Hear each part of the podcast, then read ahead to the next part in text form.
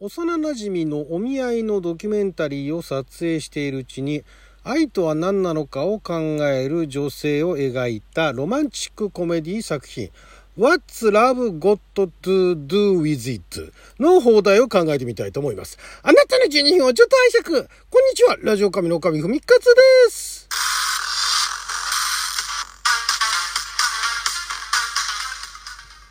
今日は2022年9月16日金曜日6曜は仏滅でございます。ちょっとあの、前置きが非常に長かったんですけれども、これですね、この同じタイトルの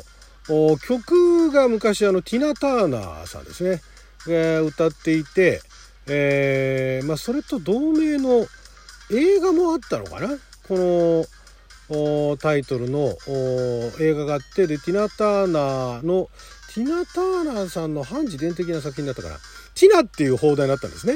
で、歌は、歌のタイトルは放題としては、えー、なんだっけな。愛の圧力じゃねえな。愛の魔力か。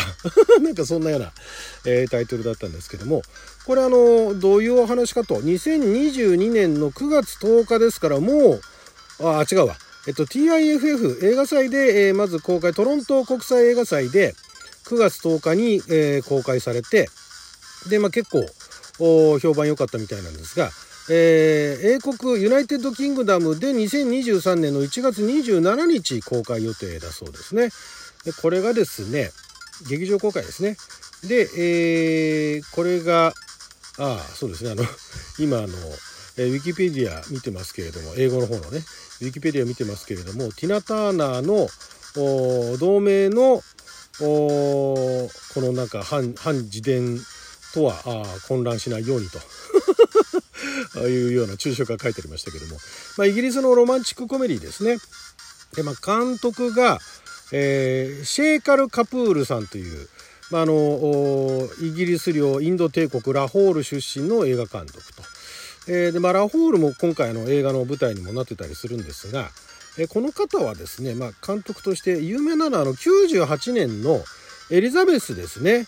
あのあの人、えっと、ケイト・ブランシェットさんとジョセフ・ファインズさんがあの出演されてたエリザベス。まあ、その後エリザベスゴールデンエイジなんていうのも撮ってますけれども。で、えー、の監督として、まあ、結構、えー、有名なのかなと。あのエリザベスはのアカデミー賞7部門ノミネートされたということでね、そこら辺あたりから注目されるようになった。もともと、もともとインドでも撮ってたのか、インドではあんま撮ってないのかな。英語の映画しか撮ってないのかな。まあ、あの、その監督の最新作ということで、で、まあ、どんな話かというとですね、まあ、まずその、主人公の、まあ、主人公は、これは、えー、女性ですね。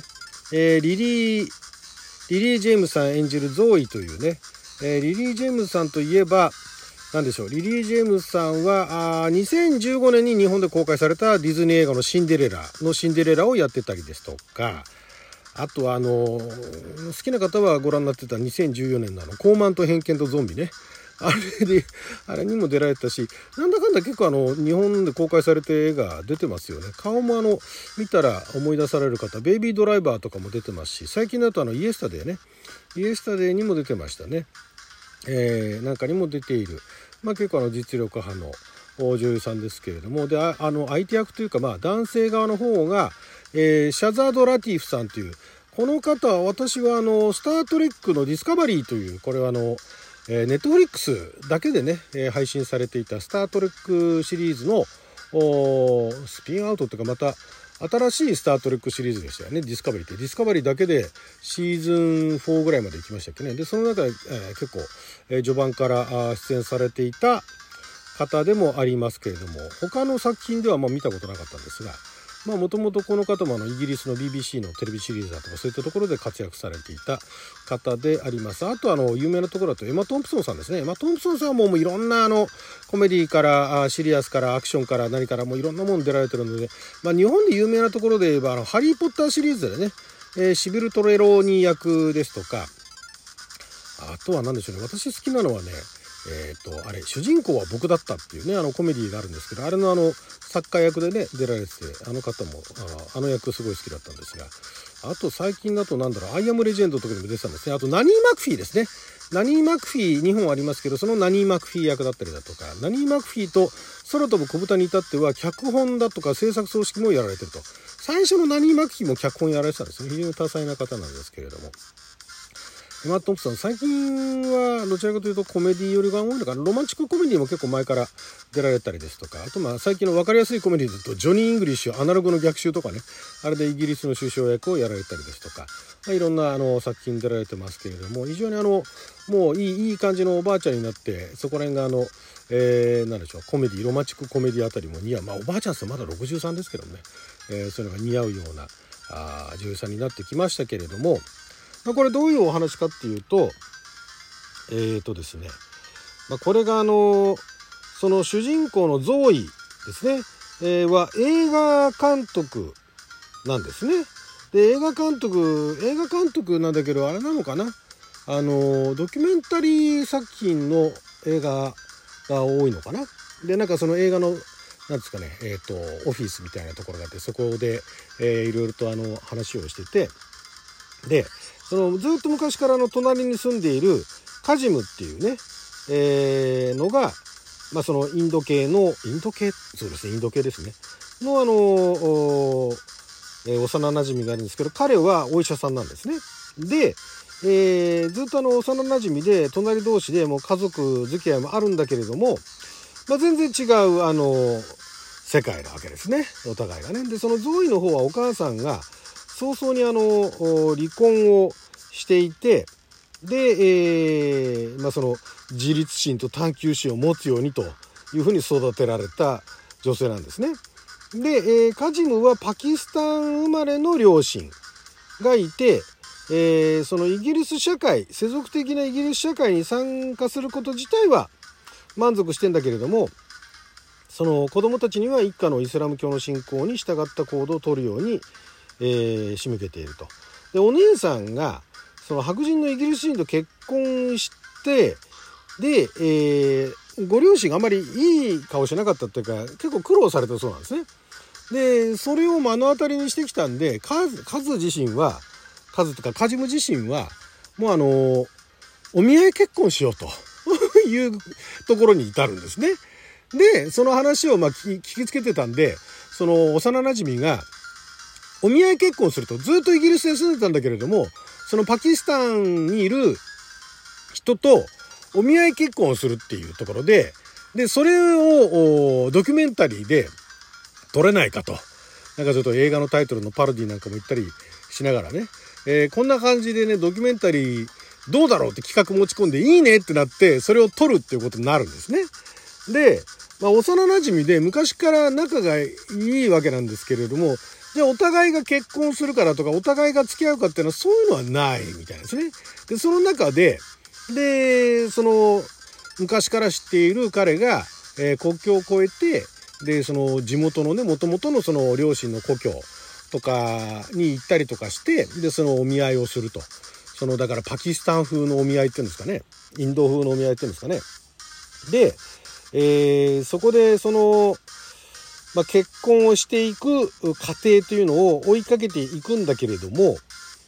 えー、まあ、その自分のね自分自身となんか振り返ったりだとかでその、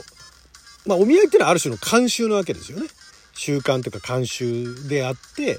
で自由恋愛というのが一方であってでその中で果たして自分にとって愛とは何ぞやというのも考えていくっていうで、まあ、ちょっと予告見た限りで、じゃあこの二人がくっつくのかな、どうかなっていうのは、まだよくわからないんですけれども、よくあるパターンだったらね、結局隣にいて、いつもね、なんかあの心の支えになっていたのはあなただったみたいな感じになってね。で、結局結婚するみたいな流れもあると思うんですけども、予告見た限りでは意外とそういう方向に行かないかもしれないな、みたいなね。だから、えっ、と、すごい仲が良かった、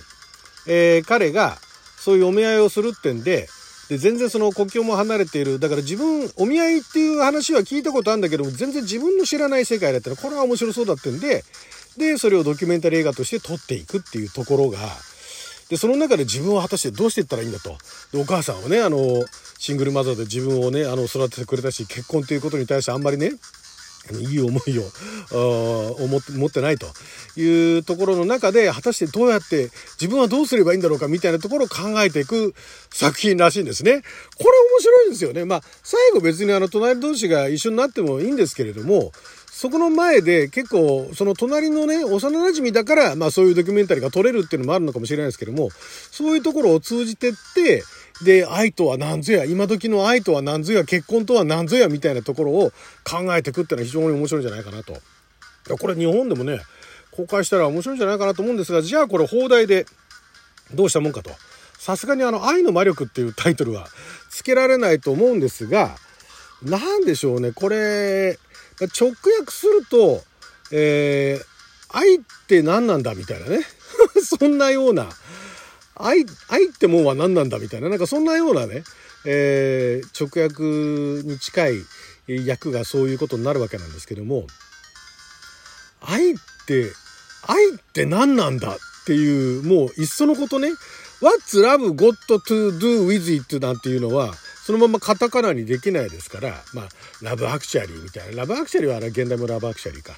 か。そんな感じで、なんかラブなんちゃらっていうのも、